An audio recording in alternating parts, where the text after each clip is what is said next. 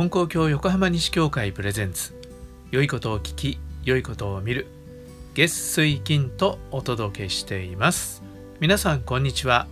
サワディーカ毎週水曜日は旅話僕の深夜特急アシスタントのともちゃんと親子でお届けしています。今日は1993年タイ旅第10回です。はい。えー、金光教平和活動センターのボランティア研修でタイのドゥアンプラティープ財団のお世話になって、えー、ボランティア活動について勉強してきました。その時のお話をしています、えー、バンコクでの研修をした後で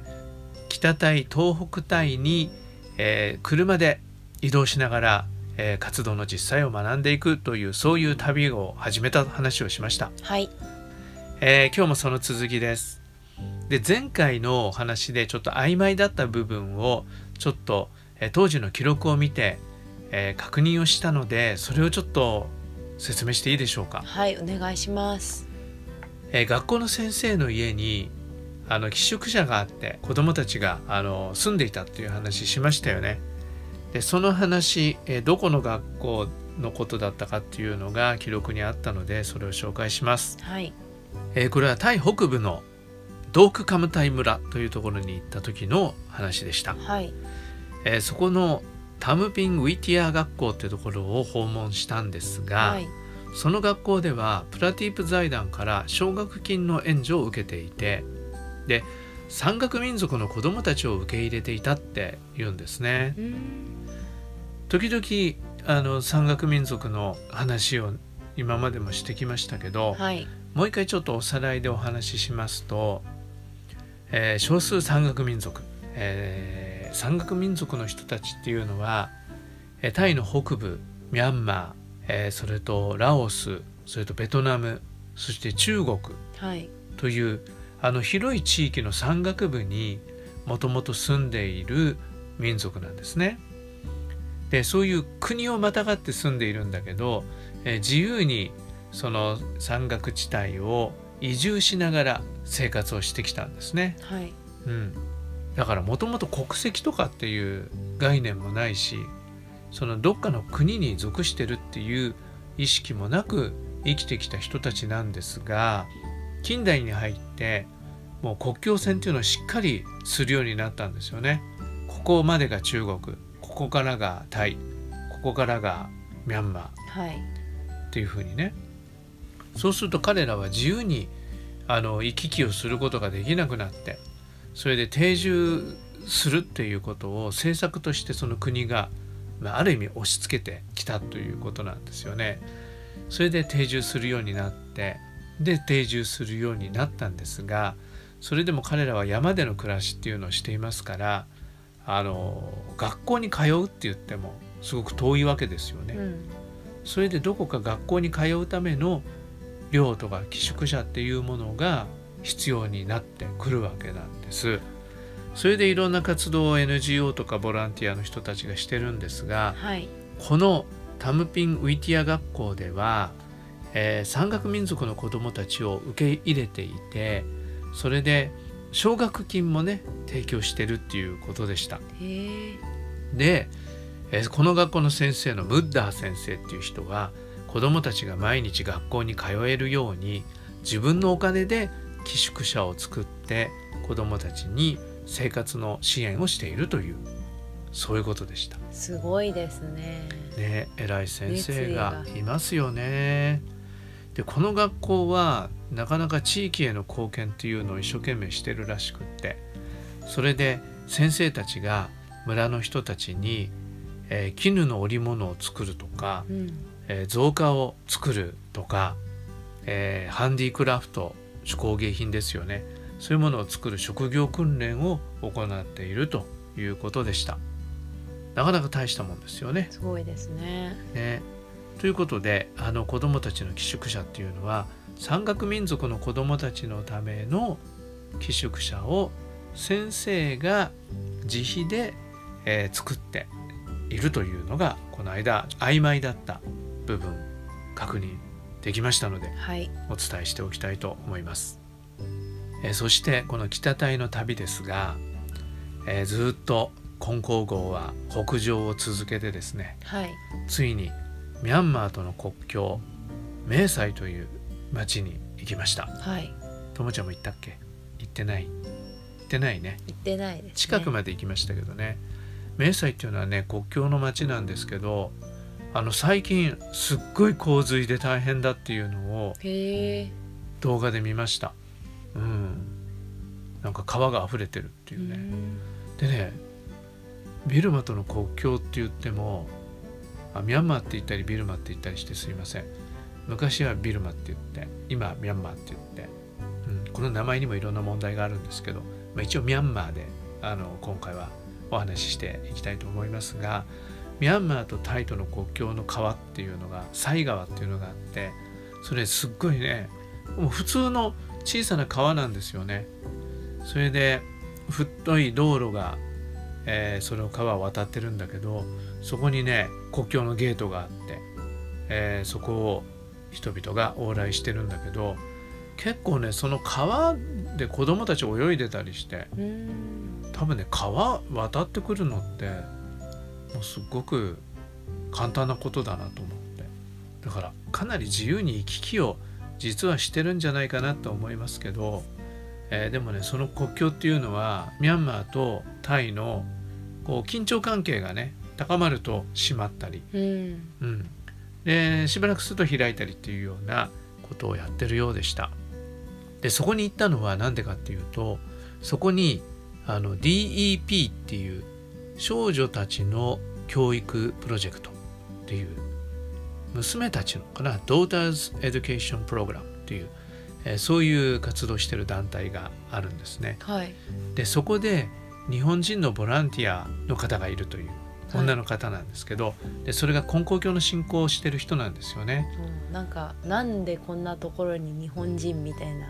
感じですね。ね番組の。うん。でそういう方がいるっていうことを知ったのでえーその人に会いたいということを、えープラティップ財団にお願いして、はいそれでコースに加えてもらったんですね。うん、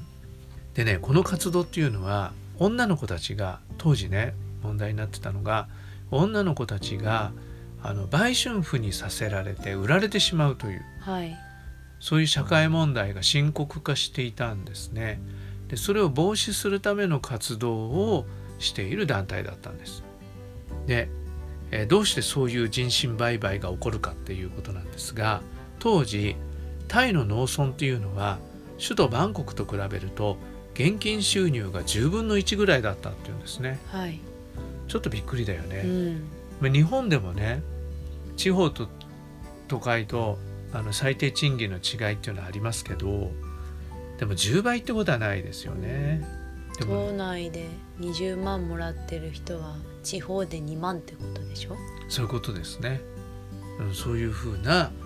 えー違いがあったということなんですね。で農村の人はそういう経済発展が早すぎてついていけないわけですよね。はいでみんなそのいろんな情報が流れてくるからいろんなものがこう欲しくなるっていう欲がねかきたてられるわけですよ。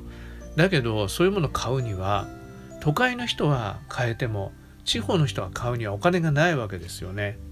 でいろいろうまい話っていうのはやってくるんでローンの仕組みとかも知らないでお金を借りて返せなくなってしまうという。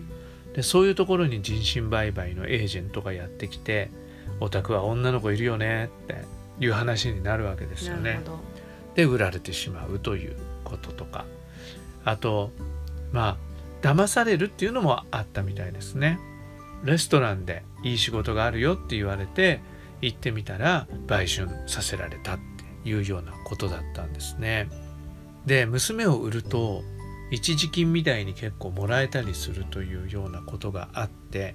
それで何かをね買えるうんということがある。それと娘さんが稼げた場合稼げない人もいっぱいあるわけですよね。精神的に傷ついたり健康を崩したりエイズなんかも深刻な問題だったしあのすごくリスクは高いんですよ。うん、で帰ってくればやっぱり後ろ指を刺されるとかっていうような、もういろんなリスクがあるんだけどとりあえずお金が入った人たちが一生懸命親のために仕送りしてくるんですよね。そうするとそういうお金でバイクを買ったり家を建てたりっていうようなことができるような人たちがあるとまたそれは他の人たちの欲をかきたてて、女の子が売られてくっていうようなことがこう行われていったんですね。でそれを防止するためには何が必要か。教育？そうなんですよね。やっぱり教育が一番なんですよね。でやっぱり教育を受けてそれは親も子もなんだけど、知識があれば騙されなくなるとかね。リスクを理解するとかね。いうことになっていくことで防止できると。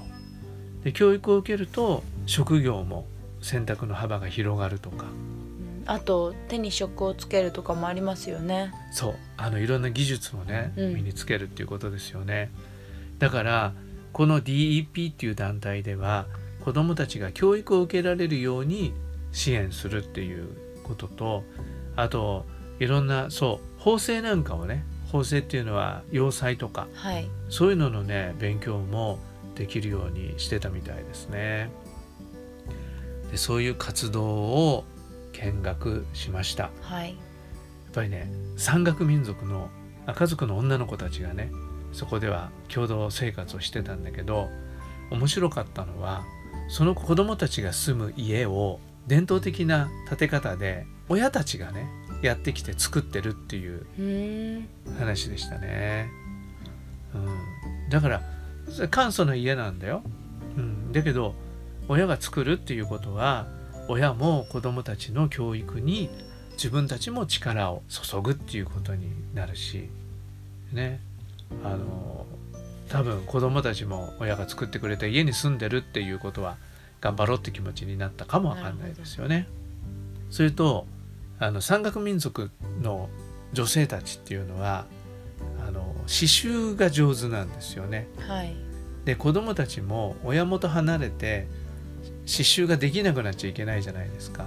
それでね寮で刺繍の練習もしたりしてでその刺繍を使ってクリスマスカードみたいなのを作ってねでそういうのを販売して子供たちの、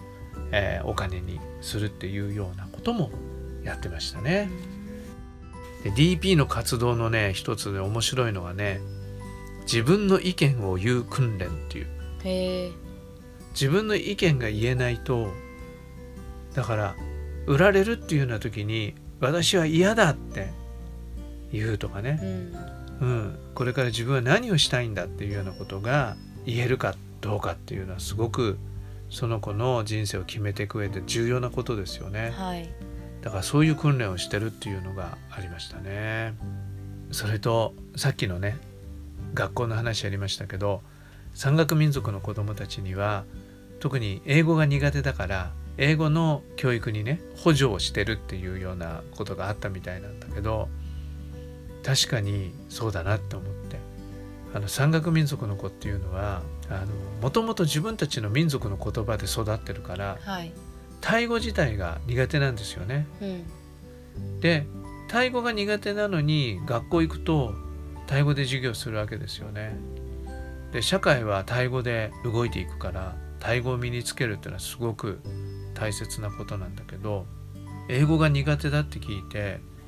ああなるほどと思いましたね。タイ語で英語を勉強するっていうことは日本人にとったら？英語で中国語を習う？そうそう。そういう感じだもんね。だから山岳民族の子たちっていうのはすごくいろんなハンディキャップをうんあの背負ってるっていうことがありそれに加えていろんなリスクをね抱えて生きてるっていうことがあってそれを支援する NGO とか学校の先生たちとかっていうのはすごく大事な働きをしてるんだなっていうふうに思いました。そうですね。ねはいということで今日はまた社会科の授業のようなはいお話で恐縮です。はいはいそれでも今回も聞いてくださりありがとうございました。また次回の放送でお会いしましょうさようならさようなら。